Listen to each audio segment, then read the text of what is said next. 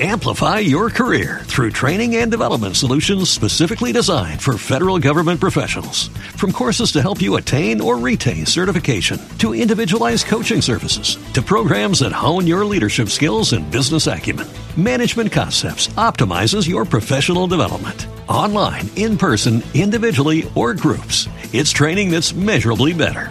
Learn more at managementconcepts.com. That's managementconcepts.com.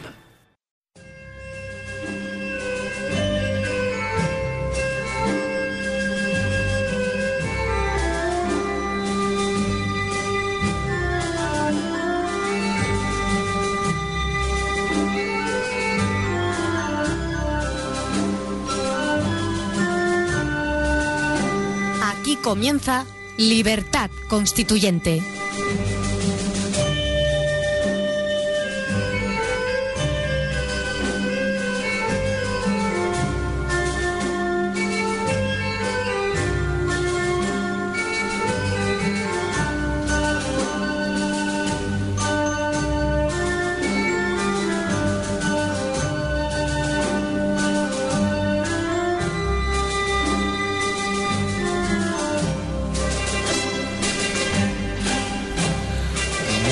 Días, repúblicos. Son las 8 y 3 minutos del miércoles 26 de octubre y esto es Libertad Constituyente, un programa dedicado al análisis, el debate y la instrucción política desde el prisma del criterio y la razón.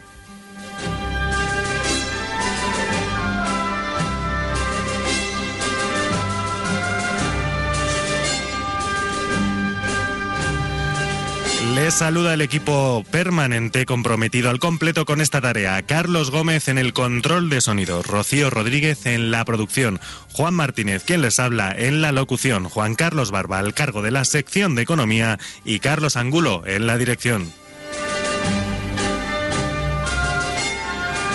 Arrancamos este miércoles manteniendo la estructura de estos dos últimos días. Una primera hora dedicada al análisis de la actualidad, a las 9 el debate político y a las 10 menos 20 previsiblemente el económico. Les recuerdo que debido a la gira que está realizando durante estos días don Antonio García Trevijano, esta semana no tendremos hilo directo. No obstante, pueden seguir dejando sus preguntas en hilo directo arroba diariorc.com.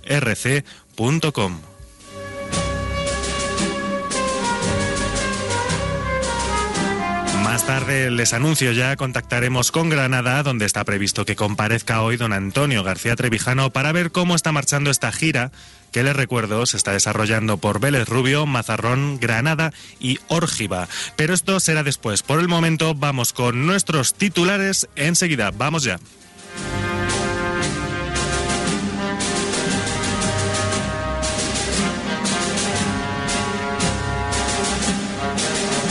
Están escuchando Libertad Constituyente.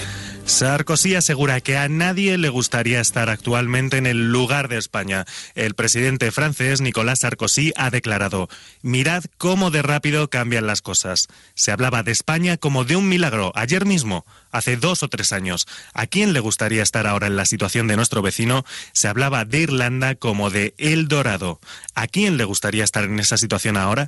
Sarkozy también ha tenido palabras para la situación de los profesores en España, afirmando que tienen que trabajar dos horas más y ganan un 5% menos al mes. Continúa Sarkozy. Un país que no se esfuerza por controlar sus gastos es un país que ha dejado de ser independiente.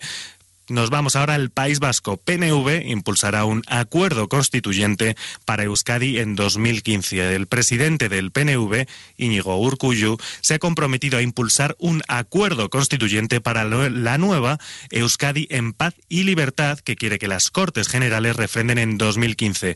El líder nacionalista explicó que su proyecto es Euskadi Nación Europea con fórmulas de bilateralidad con España. Asimismo, demandó el reconocimiento de su realidad nacional tener voz en el mundo y decidir su futuro en libertad. Seguimos con más sobre el País Vasco y sobre la izquierda Abertzale. Los integrantes de Bildu se suman a la petición de adelanto electoral. Recordemos, es una petición llevada a cabo por el presidente del BBV del PNV, Íñigo Urcullo, realizada ante la Endacari Pachi López. Pues bien, la izquierda Abertzale, EA y Alternativa, firmantes del Acuerdo de Guernica, han afirmado que es lógico pedir un adelanto de las elecciones autonómicas vascas porque el actual Ejecutivo es un gobierno, en sus propias palabras, trampeado y las instituciones deben representar la voluntad popular. Pues precisamente a los populares nos vamos. Al Partido Popular Rajoy promete un pacto por la austeridad y la eficiencia. El presidente nacional del Partido Popular y candidato a la presidencia del gobierno, Mariano Rajoy,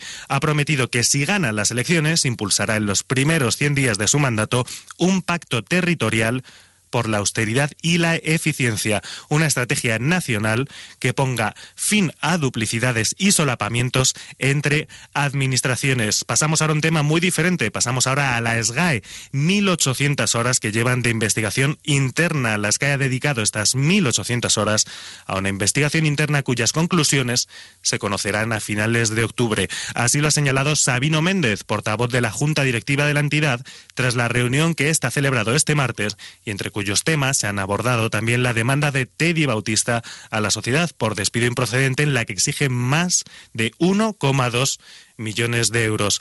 Vamos con una noticia que nos ha dejado un poco desconcertados. Tazas y camisetas de Rubalcaba a quien le haga de altavoz en las redes sociales. El PSOE ha puesto en marcha un programa de puntos para premiar a sus ciberactivistas, de manera que quienes se registren en la web del candidato Alfredo Pérez Rubalcaba y difundan su contenido en las redes sociales podrán canjear estos puntos por regalos promocionales con el lema Rubalcaba. Sí, según consta en la web del candidato, los activistas pueden desde bálsamos labiales con el lema del candidato por 250 puntos por si les interesa, hasta tazas térmicas por 1.700, vasos termos por 1.600. En un precio intermedio estarían las camisetas tipo polo, los cuadernos Moleskine y las tazas irrompibles. Todo ello rojo y blanco a cambio de 1.000 puntos. Ya lo saben por si les interesa. Nosotros pasamos a noticias internacionales. Berlusconi anuncia un acuerdo sobre las reformas exigidas por la Unión Europea. El gobierno italiano y la Liga del Norte han llegado este martes por la noche a un acuerdo para dar una respuesta a la exigencia de la Unión Europea de adoptar nuevas reformas para reducir la deuda pública italiana. El secretario del, del partido gubernamental, el Pueblo de la Libertad, Angelino Alfano, previsible sucesor de Berlusconi, ha declarado que se ha logrado la unidad entre el PDL y la Liga sobre la decisión de responder puntualmente a Europa sobre las cosas que se han hecho y las que, y las que pretendemos hacer. ¿Y qué se ha hecho? Pues para empezar, se ha confirmado el acuerdo para elevar a 67 años la edad de jubilación. La ministra de Educación del gobierno italiano, Maria Stella Gelmini, ha confirmado este martes por la noche que el partido de Silvio Berlusconi, el Pueblo de la Libertad, y su socio de gobierno, la Liga Norte de Umberto Bossi, han alcanzado un acuerdo para elevar a 67 años la edad de jubilación tanto de hombres como de mujeres. Gelmini, sin embargo, ha explicado que hay un punto que no ha sido resuelto, en alusión a las denominadas pensiones de antigüedad, un sistema mediante el cual se logra en la práctica una jubilación anticipada. Para la Liga, según la ministra, es un punto sensible, según informan los medios italianos. Nos vamos ya a Libia, porque Gaddafi y su hijo Motasim han sido enterrados en un lugar secreto. Fuerzas leales al gobernante Consejo Nacional de Transición libio habían discutido sobre qué hacer con el cuerpo de Gaddafi hasta que su descomposición les obligó el lunes a acabar con la exposición del cuerpo. Finalmente, un alto cargo del gobierno interino ha declarado que Gaddafi y el hijo Motasim han sido enterrados en un lugar secreto con los debidos respetos. Ofreceremos más detalles de forma oficial más tarde. Nos mantenemos, por tanto, a la espera de detalles oficiales sobre la forma del enterramiento del ex exdictador Muammar Gaddafi. Nos vamos ahora a Irán, porque Irán afirma que los países occidentales han matado a Gaddafi para que no hablara, para que no hablara y para saquear las riquezas petrolíferas de Libia, según ha afirmado Mahmoud Ahmadinejad. Enséñenme, decía Mahmoud, a un solo presidente europeo o americano que no haya viajado a Libia o que no haya firmado algún acuerdo con Gaddafi. Afirmó, afirmó Ahmadinejad durante un discurso televisado en, el, en directo en el que acusó a las potencias occidentales de haber orquestado la muerte del exmandatario libio. Nos vamos a Yemen con el último titular de este día. Yemen, el gobierno de Saleh y el general disidente Ali Mohsen firman un alto el fuego. Ambas partes se han comprometido a liberar a las personas apresadas desde que comenzaron las protestas antigubernamentales. El acuerdo entre Saleh y Mohsen fue posible gracias a la mediación de un comité local presidido por el vicepresidente de Yemen, Abrabu Mansur Hadi. Estos han sido los titulares del miércoles 26 de octubre. Esto es Libertad Constituyente. Enseguida volvemos. Escuche también Libertad Constituyente en www.diariorc.com o en www.radiolibertad.com. Diario Español de la República Constitucional. Nuestro lema es lealtad, verdad y libertad. No analizamos los hechos con opiniones, los examinamos con criterio.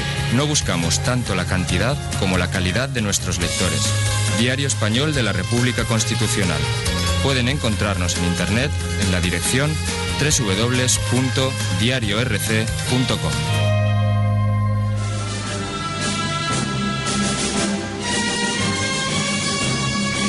Están escuchando Libertad Constituyente.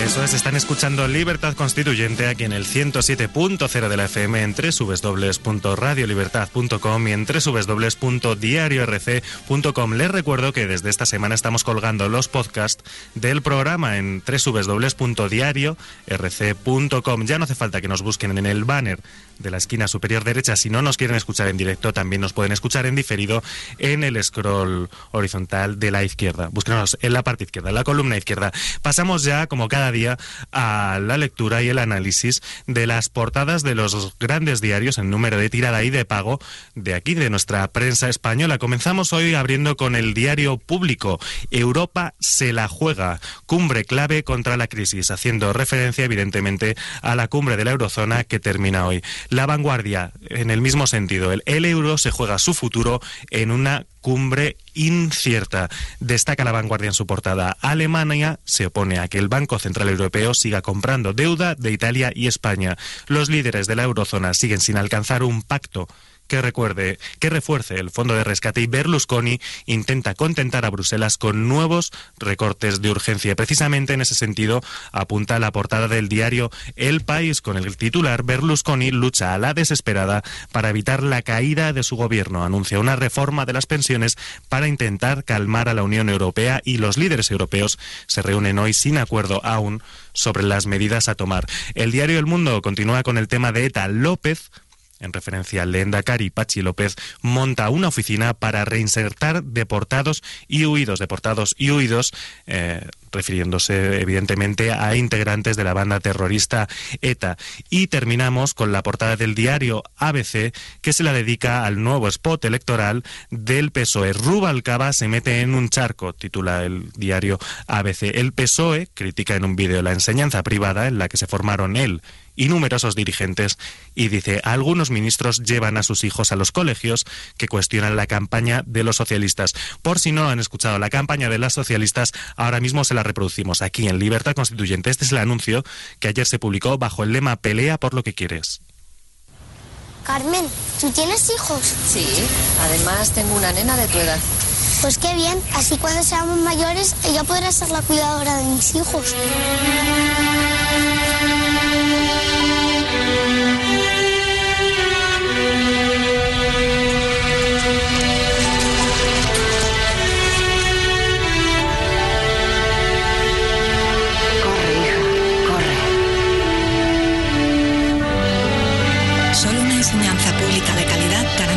Igualdad de oportunidades.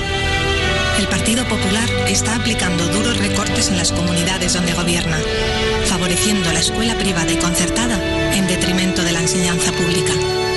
Pelea por lo que quieres. Partido Socialista. Ya lo han escuchado, un anuncio sin duda que pretende tocar la fibra sensible del electorado socialista. Tenemos también, para que puedan comparar y para dar igualdad de opciones, aunque ellos no los den, ya les, contaremos después, el anuncio electoral del Partido Popular también. Pasamos a escucharlo. Alguien quiere pelea. Alguien busca la confrontación. Alguien necesita crear tensión. Pero este país no está para peleas. Está para soluciones. No es el momento de enfrentarnos. Es el momento de sumar fuerzas para sacar a España de la situación económica más difícil de su historia. Para todos aquellos que saben que la concordia es mejor que el enfrentamiento, el consenso mejor que la división, la claridad mejor que la confusión.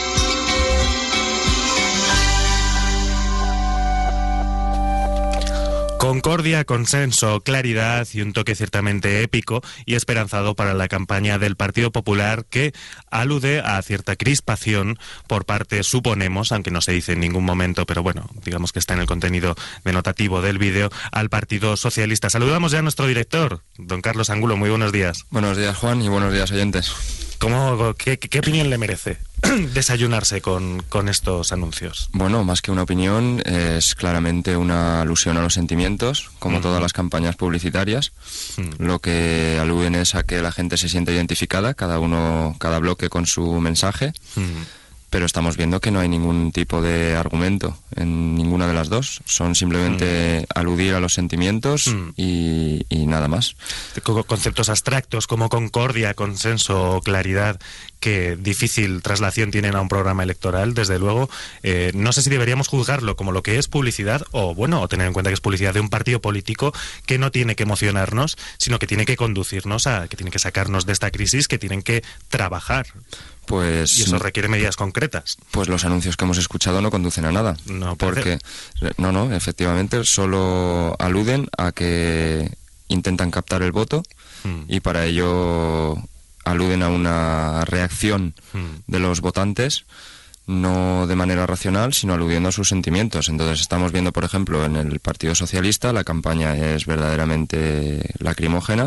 Mm. Aludiendo a la lucha de clases. Sí, sí, y todavía con la vieja lucha de clases de que la sirvienta iba, no iba a poder llevar Mm. los niños al colegio o que no iban a poder ser educados bien en el colegio, cuando en realidad la educación sabemos que no es cuestión del colegio, es cuestión de las familias, de los familiares. Sí, además eh, estamos en un contexto en el que yo no sé si la educación es nuestro principal problema, ya que tenemos una forma, una generación de jóvenes excelentemente formados, sino qué hacemos con esos jóvenes formados después, es decir, cómo creamos trabajo para que esos jóvenes que están educados luego puedan desarrollar su educación, es decir, aunque hay problemas en educación, por supuesto, pero bueno, No, a ver, sé el, problema de la instrucción en España eh, es de verdad importantísimo. Mm. O sea, hay un problemón ahí con la instrucción, mm, más que nada porque está mezclado la instrucción con la educación. Y es un problema tan importante que no deja de ser urgente, pero hay otras medidas que también son urgentes. Hay otros problemas que son a, urgentes. esto, a esto me refería. Claro, el asunto es la educación está claro que siempre es importante y es el fundamento de los recursos humanos en un país. Pero las noticias del día, desde luego, no van por el tema de la educación. Estamos a punto de la quiebra. En- hoy por la tarde se reúnen en Europa los líderes para el tema económico. Y bueno, como acabamos de escuchar los anuncios de los dos programas electorales de los dos partidos dominantes en España, que tienen la hegemonía de la opinión, pues están aludiendo al voto sin hacer referencia a ninguno de los problemas, planteando ninguna solución. Bueno, pues esta será la, visión electoral del Partido Popular y del PSOE. Esta, digamos que era eh, la venta del producto. Ahora vamos un poco a la realidad, que son que las juntas, que es que las juntas electorales tumban 178 candidaturas. A las elecciones generales querían concurrir 85 partidos, pero solo 35 lo han conseguido.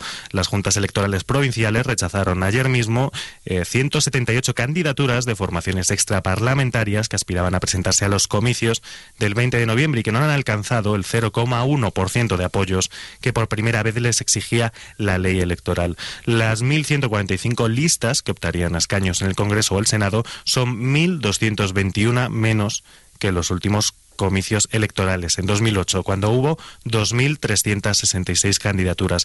Solo el Partido Popular, el PSOE y Unión, Progreso y Democracia podrán presentarse a las elecciones en toda España. Izquierda Unida concurrirá por todas las provincias, excepto por la ciudad autónoma de Melilla, y Equo, la coalición ecologista de Juan López de Uralde, se presentará por 43 circunscripciones provinciales. Algunos partidos minoritarios también se han visto perjudicados por la recogida de avales. Estudian recurrir ahora a los tribunales para protestar, ya saben, protestar por esta última reforma de la ley electoral. Bueno, precisamente esta noticia, que como vemos es una discriminación absoluta sobre el sufragio pasivo, quiero decir, en España no todo el mundo tiene derecho a presentarse a las elecciones, el que tiene derecho a presentarse a las elecciones es el que le otorgan el derecho desde el Estado. Eh, este problema ya lo comentaba el sábado. Si alguien escuchó, o los que escuchamos el programa del sábado, en la conexión con Valladolid, que entró nuestro gran repúblico José María de la Red, eh, Y ya lo comentaba, que este problema, el de los avales que se exigen a las candidaturas que no tienen representación parlamentaria, quiero decir, estos avales, estas firmas, este, que tienen que recoger físicamente las, las firmas de los como apoyos para esa candidatura, de esa recogida de firmas están excluidos los partidos que ya tienen representación parlamentaria. A mí, como ya comentó irónicamente José María de la Red el sábado, me gustaría saber si realmente, aunque fueran los partidos como el Partido Popular, el Partido Socialista y, y UPyD, si serían capaces ellos mismos de recoger esa cantidad de firmas, el 0,1 del electorado. Porque eso requiere un trabajo de campo que, aunque es verdad que los partidos que tienen ya representación tienen unos presupuestos concedidos por el Estado, o sea, autoconcedidos, autosubvencionados, para realizar esa labor, incluso pagando a quien lo tiene que hacer, pues estas pequeñas formaciones ahora han quedado excluidas, es una discriminación absoluta y tácticamente o estratégicamente me da a mí la impresión, y esto ya es una opinión propia, de que están intentando vencer estas fuerzas que han surgido, por ejemplo, con el 15M, que uno de, una de las cosas que pedían era el votar a partidos pequeños, como mm. seguramente la mayoría de los partidos que han sido excluidos de estas listas. Mm. Eh, aunque tácticamente esto parece que favorezca a los partidos mayoritarios, que efectivamente los favorece porque se quitan toda esa cantidad de votos, pues me da a mí la impresión de que todas estas candidaturas al final van a optar por mm, promulgar la abstención, con lo cual en realidad mm, favorece el eliminar la legitimidad del sistema. O sea que gracias. bueno, pues continuamos con más educación, con más instrucción, eh, porque tenemos hoy noticias de que Cataluña maquilló el resultado del examen PISA a la educación. Eh, les cuento, les amplío la noticia, el nivel de los alumnos catalanes está bajo sospecha eh, y concretamente la mejora de resultados de Cataluña en el último informe PISA, como saben que evalúa las habilidades de los alumnos en 65 países. Según una investigación del proyecto de la Fundación Jaume Bofil, especializada en estudios educativos, la Generalitat maquilló la muestra de estudiantes de 15 años que iban a examinarse en el año 2009 al excluir un 5,95%, principalmente repetidores emigrantes, cuando la OCDE no permite más del 5%. Lo hicieron en tres pasos. El primer paso fue este que le hemos contado. El segundo, eh, la infrarrepresentación del alumno inmigrante. Eh, la prueba PISA recogió el 11,2% frente al 17,5% existente en las aulas y la sobrerepresentación de alumnos de cuarto de eso a los que se les supone en principio, un superior nivel educativo, eh, que estuvieron sobre representados en se representó en el informe un 76,7% frente al 62,5% real. Bueno, al que conozca algo de cómo se hacen las estadísticas y de cómo se eligen las muestras para que salga un resultado u otro, mm. sabe que los números se pueden cocinar, claro. Eh, una, de una de las formas de cocinar los números es precisamente el modificar la muestra o modificar los elementos que se eligen para el muestreo. Eh, ya sea para medir una tendencia, ya sea para medir un porcentaje, ya sea para medir lo que sea, si uno varía la muestra sobre la que elige los representantes del, del total, pues va a variar el resultado. Y es lo que refleja esta noticia del país, que bueno, el simple hecho de haber reflejado que las muestras no se han elegido ni siquiera conforme a la regla que, pone la OCDE, mm. pues es para tener un autobombo y poder decir que en los informes de 2009 PISA, mm. pues Cataluña estaba en la media de la OCDE cuando el resto de España está por debajo.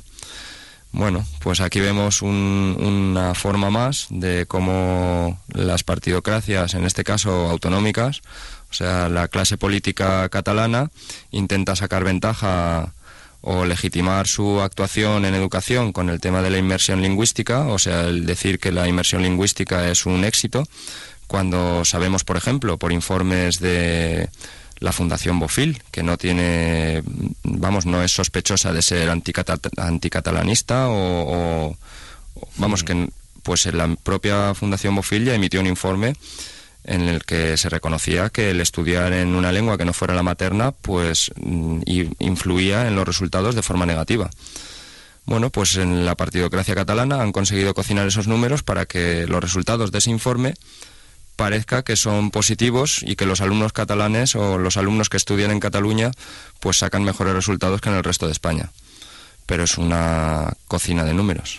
Bueno, pues en la respuesta a esta cocina por parte de la Generalitat Catalana se dio ayer a media tarde y fue informar de que se ha ordenado revisar los criterios aplicados para la selección de la prueba PISA para la próxima se comprometen, lo haremos bien, han dicho. Nosotros hacemos una pequeña parada para poner un poquito de publicidad, para respirar también y enseguida volvemos con más noticias y con más libertad constituyente. Están escuchando Libertad Constituyente, de lunes a sábado de 8 a 10 y media de la mañana y de 12 a 2 y media de la madrugada. Están escuchando Libertad Constituyente. Están escuchando el 107.0, están escuchando www.radiolibertad.com, están escuchando www.diariorc.com, están escuchando a nuestro director, don Carlos Angulo, y quien les habla, Juan Martínez, que emprenderá ahora mismo la revisión, bueno, pues de la cumbre europea que está previsto se cierre hoy y se llegue finalmente a un acuerdo. Ya saben que durante estos días no se consiguió eh, concretar las cifras de todos los ajustes que tienen previsto hacer los 27. El último borrador pues hay que comenzar diciendo esto, libera en principio a España de presentar nuevos compromisos y concentra la exigencia de realizar esfuerzos adicionales en Italia, cuyo deterioro de la deuda soberana en el mercado secundario se ha agravado durante las últimas semanas. Bueno, don Carlos, ¿qué espera usted de, bueno, de esta, tenemos, cumbre? Bueno, al menos tenemos garantizada una conclusión y es que fijarán una fecha para la próxima cumbre. Eh, sí, es que hmm. parece ya muy poco serio, no sé cuántas cumbres llevamos y realmente lo único que han hecho ha sido perseguir a los problemas. Quiero hmm. decir, los problemas van por delante y ellos van persiguiéndolos y no ponen ninguna solución. Lo único que parece que dicen es que están poniendo cortafuegos, llaman ya hmm. cortafuegos, hacen ya una, un juego de palabras ahí como si fuese un incendio y nosotros tuviéramos que ir parándolo. Pero las cosas, la realidad no funciona así. Lo que estamos viendo es un deterioro continuo de la economía real. El asunto es que las deudas, si la economía real no puede generar riqueza para mm, poder tener esos recursos para pagar esas deudas, las deudas son impagables. Y entonces lo que hemos visto en Grecia durante estos dos años, que ha sido un continuo deterioro, cada vez más, cada vez más, cada vez más, y las deudas que al principio si se hubieran tomado ciertas medidas, incluso de haber hecho ya una quiebra ordenada antes de dar el primer rescate, pues la gente se hubiera, la gente quiero decir los gobiernos hubieran enfrentado la realidad, hubieran podido tomar las medidas a tiempo y la verdad es que las medidas que hay que tomar hoy mm, no son desde luego del mismo orden de magnitud que, que las que se hubiera mm, podido tomar hace tres años y me parece que estas cumbres nos sirven, pues eso, más que para fijar la fecha de la siguiente cumbre. Bueno, pues veamos en principio sobre que hay acuerdo entre los eurolíderes.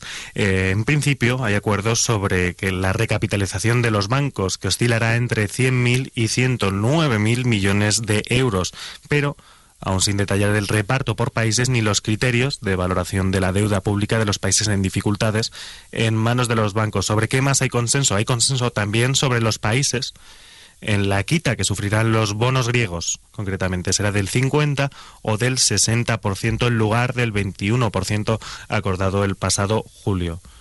Bueno, recordemos lo que es una quita para que nuestros oyentes lo sepan y es que simplemente eh, de la deuda que tienen, pues parte no se va a pagar.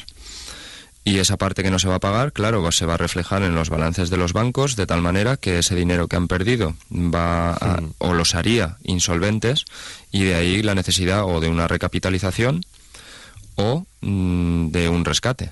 Mm. Como la palabra rescate asusta, pues realmente lo que van a hacer es emplear el dinero del rescate para donarlo como capital para los bancos. Bueno, pues eh, recordemos que es dinero que parte de la riqueza generada por los países en la economía real y que al final es introducido en esos rescates mm, vía impuestos. O sea, es dinero de los impuestos. Claro, aquí parece que esto sea dinero que, los gobiernos crean de alguna manera, pero no es así. O sea, realmente a España, por ejemplo, que puede ser una de las futuras implicadas en estos rescates, o la banca española puede ser uno de los destinatarios de esos rescates, España, como, como país, el gobierno español, tiene que aportar a ese fondo de rescate una cantidad en miles de millones muy respetable y son miles de millones que provienen de los impuestos. O sea, recordemos las medidas de austeridad exigidas por Bruselas y tomadas por Zapatero ya desde el año pasado. Eh, reducción de, de los salarios de los funcionarios, reducción en las pensiones, todo tipo de recortes para sacar un dinero que va al final a rescatar al sistema financiero. Efectivamente, en lugar de ir hacia otros servicios públicos que ahora se empiezan a recortar. Eh, bueno, pues hay más, porque el aspecto más polémico, más enreversado para esta cumbre sigue estando en cómo aumentar la potencia de fuego del Fondo Europeo de Estabilidad Financiera, eh, dotado en principio de 440.000 millones, este fondo al que hacía referencia don Carlos Angulo. Los líderes pretenden aumentar su potencial hasta alcanzar un billón o incluso 1,2 billones de euros, como les avanzábamos ayer. La participación del Banco Central Europeo está descartada expresamente por la canciller alemana Angela Merkel, pero no por el presidente del Consejo Europeo, Herman Van Rompuy, que volvió a ser ayer, ayer Además, a ser objeto de polémica en uno de los últimos borradores de las conclusiones de la cumbre, se incluye un párrafo en el que los líderes apoyan completamente al Banco Central Europeo en sus acciones para proseguir con las medidas extraordinarias en este ambiente excepcional de los mercados financieros, dice este texto en referencia a la compra de bonos en los países en los mercados secundarios de los países con dificultades. Bueno, mm, dos comentarios. En primer lugar, no sabemos quién ha elegido a Von Rumpuy Quiero decir, desde luego los ciudadanos europeos no hemos sido, no ha aparecido en ninguna papeleta de votación y parece ser una de las personas que lleva la voz cantante en este tema de los rescates, parece ser el representante de la banca en, en, Bruselas. Exacto. Y por el otro lado, eh, antes decíamos que el dinero de los rescates mm, proviene de los impuestos. Bueno, aquí, mm, en este caso, cuando dice que el Banco Central Europeo debería de comprar los bonos de los países con problemas para venderlos en el mercado secundario, ahí sí que eso no es dinero de impuestos, eso es dinero de nueva creación. De mm. nueva creación quiere decirse que lo mismo que antiguamente se acuñaba moneda de metal o hace unos años eh, se imprimía en las imprentas los billetes, ahora ya ni siquiera se imprimen, quiero decir, no es dinero en metálico o en circulación en papel, sino que son apuntes contables en el Banco Central Europeo, en donde en un ordenador se dice vamos a crear esta nueva masa monetaria y eso al final, mm, bueno, al final se reflejará en un aumento de precios, de los mm. precios de consumo, quiero decir, y lo que es es por definición es inflación. Luego, en los debates de Juan Carlos Barba, ya veremos si eso provocará inflación, si no provocará inflación, porque mm. no es solo la masa monetaria lo que influye en el índice de precios, pero tampoco sabemos, por ejemplo, si la economía real lo que va a forzar es una deflación o, bueno, eso ya supongo que lo analizaremos ya en los debates de economía. Bueno, y vamos a uno de estos, no nos movemos tampoco del mundo financiero, vamos a, con uno de estos informes que periodísticamente siempre tienen mucho interés y, conllevan mucha cola. El titular, ¿cuál sería? El sueldo de la cúpula financiera crece el doble que los beneficios. Les voy a decir la fuente para que no haya susceptibilidades o para que sí las haya, dependiendo de su criterio. Es un informe elaborado por comisiones obreras en, las que, en el que han utilizado datos de la Comisión Nacional del Mercado de Valores y memorias anuales. Les cuento la remuneración de la cúpula directiva de los principales bancos y cajas aumentó casi el doble que los beneficios entre los años 2004 y 2010. En concreto, la retribución de los consejeros y la alta dirección aumentó un 48% frente al 27% que lo hicieron los beneficios. Bueno, el mal trago que debieron de pasar los consejeros de toda esta banca, eh, viendo que la burbuja inmobiliaria y financiera podría explotar, Claro, el mal trago ese eh, necesita una remuneración para ser tragado sin... Lo han pasado muy mal. Sin mucho dolor, claro. Efectivamente. Eh, estamos hablando de remuneraciones millonarias, claro. No estamos hablando de que una persona que cobraba 1.200 euros vaya a cobrar 1.500 o de que una persona que cobraba 800 vaya a cobrar 1.000. ¿Y qué pasa cuando un banco, cuando hay participación de organismos y entidades públicas en un banco? Estoy hablando de las cajas. Pues en el caso de las nueve grandes cajas, la remuneración media de los consejeros creció un 80% y la de la alta dirección un 33% frente a un descenso del beneficio del 7%. Bueno, estamos viendo qué es lo que pasa cuando la gente puesta ahí por el poder político, porque son representantes de los partidos y de los sindicatos, no es puesta ahí por su valía o por su buena gestión, mm. sino que son puestos de, de, las dádivas que tiene los puestos estatales, que se entregan mm. sin tener ningún criterio de, de valía o de, vamos, de, de conocimiento o de mm. buena gestión. Bueno, y es que es, es, exagerada además.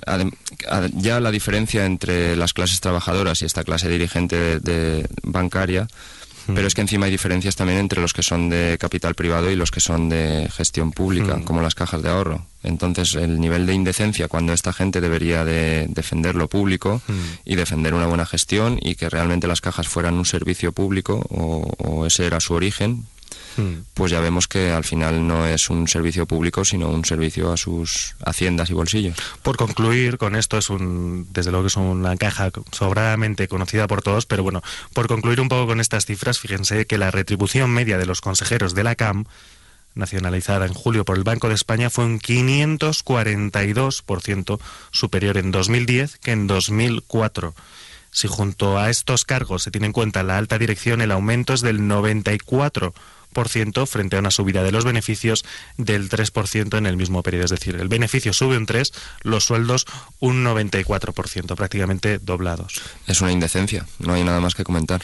En fin, luego nos extrañamos de que estemos como estamos. Cuando son las 8 y 43 minutos de la mañana, vamos a publicidad, hacemos una parada y seguimos aquí con más noticias, con más actualidad, con más libertad constituyente, claro que sí. Escuche también Libertad Constituyente en www.diariorc.com o en www.radiolibertad.com.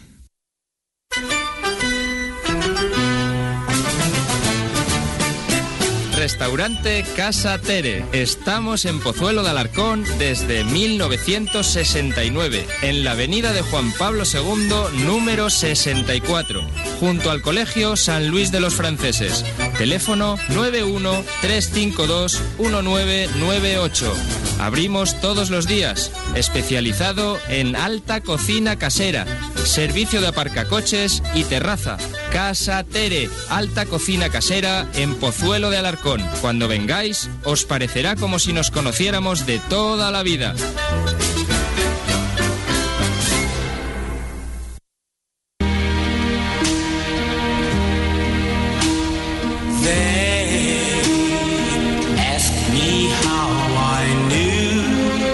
Ojos son tu vida, nuestra vocación cuidarlos. Óptica Kepler, tecnología de última generación, examen visual, tensión ocular. Lentes progresivas, lentes de contacto, baja visión, todas las monturas y gafas de sol. Óptica Kepler, calle Guzmán el Bueno 106, esquina San Francisco de Sales. Ven a vernos. Con tus ojos.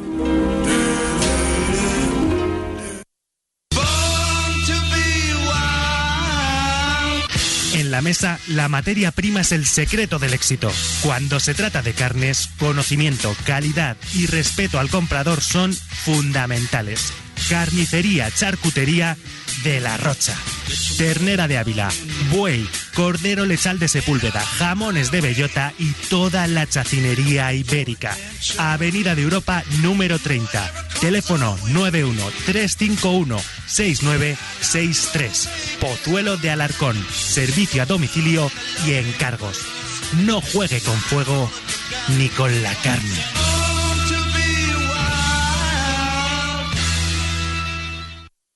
Todos los compañeros en Radio Libertad de Pablo Soriano y José María Gusano, responsables del programa La Hora del Taxi, os felicitamos por el premio conseguido a la mejor labor periodística y de comunicación en la décima edición de los Premios Autónomo del Año. Enhorabuena por vuestra trayectoria en un programa donde la voz del taxista es lo que importa y donde las noticias de actualidad y todo lo relacionado con los autónomos se trata de una forma rigurosa y amena. Enhorabuena.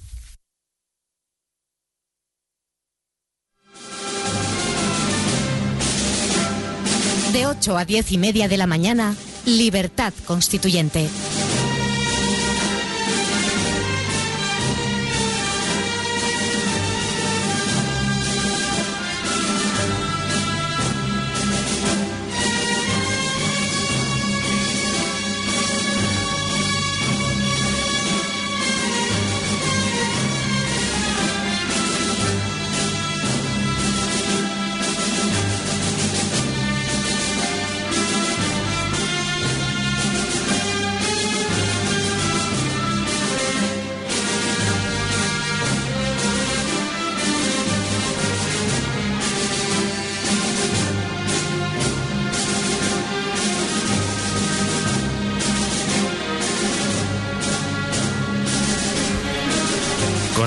Aquí en Radio Libertad, en Libertad Constituyente. Por cierto, les recuerdo que desde la semana pasada tenemos también disponible una cuenta en Twitter. Nos pueden seguir a través de esta red social corta que nos encanta. Búsquennos, somos el usuario Liber Constituyente. Pasamos, no nos movemos por el momento de Internet, pasamos ahora a la portada de este diario amigo Voz Populi, que como saben pueden encontrar en www.vozpopuli.com. La portada abre con una noticia también relativa a la cumbre europea Merkel quiere ahora que las entidades privadas paguen parte de los rescates. Planea la creación de un vehículo híbrido que absorbería activos inmobiliarios, además de deuda, y si Alemania aportara más capital al FSEF, e tal y como estaba previsto, pondría en riesgo su triple A.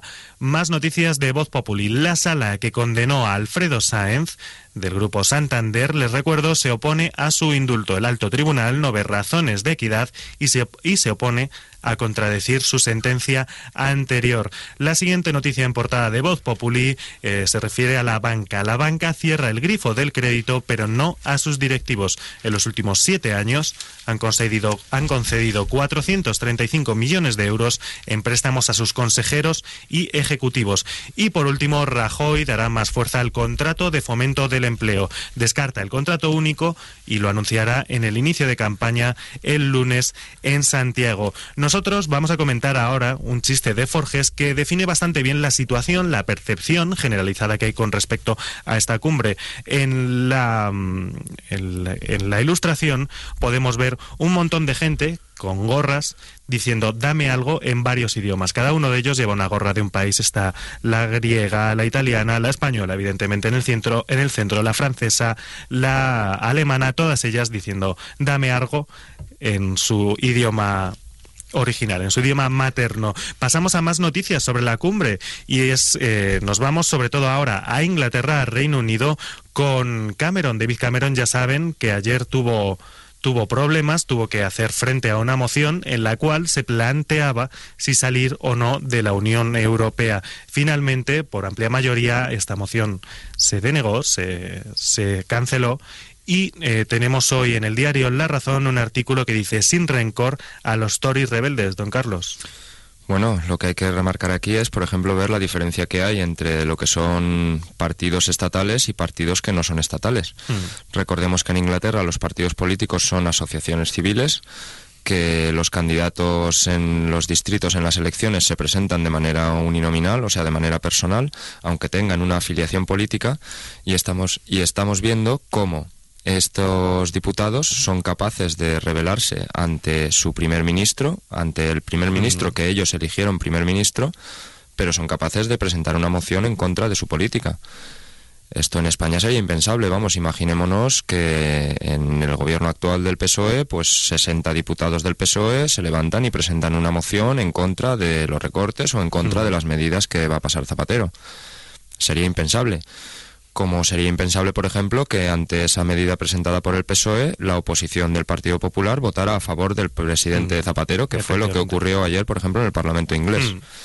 Mm. Mm, pues esto puede pasar porque realmente la política sí que tiene una relevancia en el Parlamento inglés y no tiene ninguna relevancia en el Parlamento español la política se hace fuera del Parlamento, se hace en las sedes de los partidos estatales. Y también supongo por la disciplina de partidos, ya que ya que el miembro del Parlamento se debe por completo a que el líder le incluya o no en la lista y en uno de los puestos principales para que salga de los primeros debido a la ley DON que, hace que no salgan todos. Esa, es la, esa es la gran diferencia entre Inglaterra y España y los sistemas mm. electorales de Inglaterra y España. En España, el jefe del partido, en la sede del partido, es donde se hace la lista electoral y en donde se decide si un nombre va en esa lista o no va en esa lista. ¿Y en qué orden? sí, claro. Bueno, eso ya luego es una negociación hmm. dependiendo de cuál sea la importancia o el aporte de cada uno de los, de los nombres que van a ir en la lista. Hmm. Pero la diferencia esencial es que es el jefe del partido el que decide si alguien se puede presentar o no. Es la misma discriminación que veíamos hoy, como prohibían a diferentes partidos que no tenían representación parlamentaria, lo que veíamos de la exclusión por no haber recogido los suficientes avales. Hmm. En Inglaterra no sucede así. En Inglaterra puede presentarse cualquiera como candidato, es una decisión personal, está claro que va a necesitar los avales de ciertas firmas, pero esos avales de esas firmas son iguales para todos los candidatos, no tienen, porque ahí no se cuenta la representación del partido en el mm. Parlamento.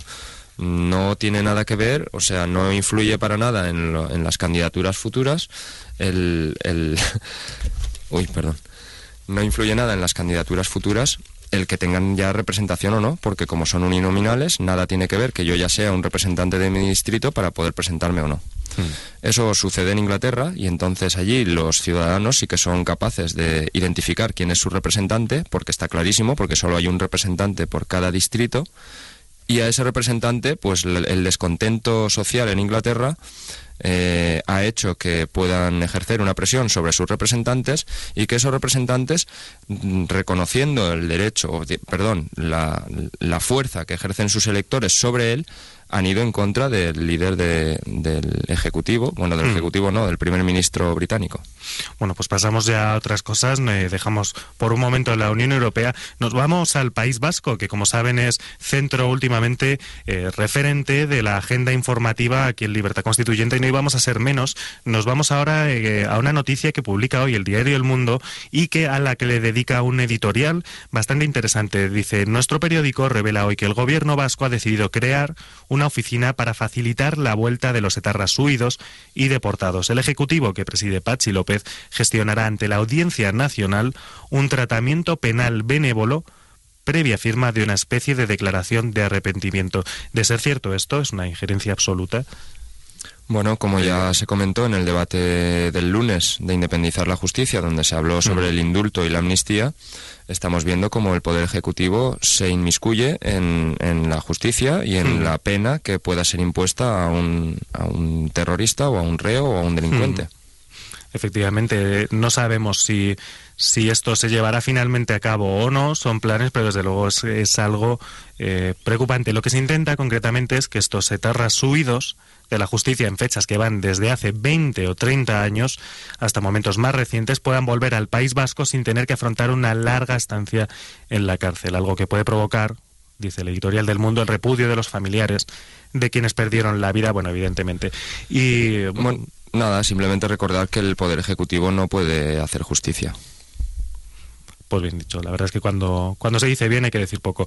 Eh, continuamos con más editoriales del mundo. Sarkozy vuelve a criticar a España en pleno debate sobre el futuro del euro. Le recuerdo sus declaraciones porque la verdad es que si el primer día de la cumbre de, de, esta cumbre decía que bueno, que España parece que ya había salido de la crisis, hoy nos ha dado un poco más duro, ha dicho Nicolás Sarkozy. Mirad cómo de rápido cambian las cosas. Se hablaba de España como de un milagro ayer mismo, hace dos o tres años. ¿A quién le gustaría estar ahora en la situación de nuestro vecino y tiene también recaditos para Irlanda. Se hablaba de Irlanda como de El Dorado. ¿A quién le gustaría estar en esta situación ahora?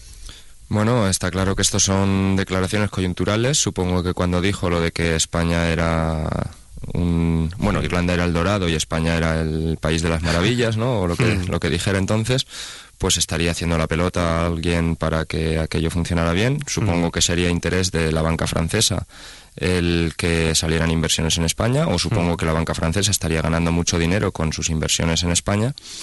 Y ahora que tiene que cuidarse él de las pérdidas de la banca francesa, de las pérdidas que puede provocar las quitas en la deuda, mm. eh, en concreto también de España, pues esas declaraciones irán en el sentido de forzar a España a tomar las medidas necesarias para que sus bancos franceses no pierdan dinero. Bueno, y pasando a más editoriales, hoy tenemos una extraña coincidencia de estos días que coinciden tanto el país como el mundo, diarios ideológicamente enfrentados, eh, coinciden en señalar el riesgo de islamismo que está sucediendo a la primavera árabe, especialmente en Libia y Túnez. Eh, lo curioso es que los dos lo señalan también como riesgo, eh, bueno, también puede ser hasta cierto punto normal, pero bueno, está en la agenda informativa de ambos. Bueno, me pregunto si la misma valoración. Me pregunto si el riesgo ha aumentado ahora que ya no están los regímenes anteriores de Túnez y de Gaddafi mm. en Libia porque esos regímenes ya eran islámicos, creo yo. Vamos, el, régimen socialista de Gaddafi creo que también era no era aconfesional, mm. creo, tengo entendido.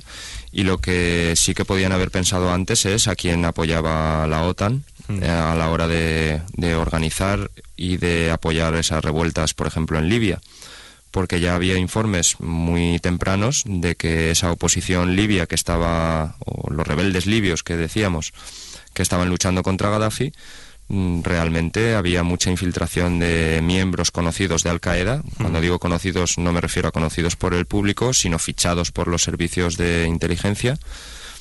Y eso ya se sabía antes.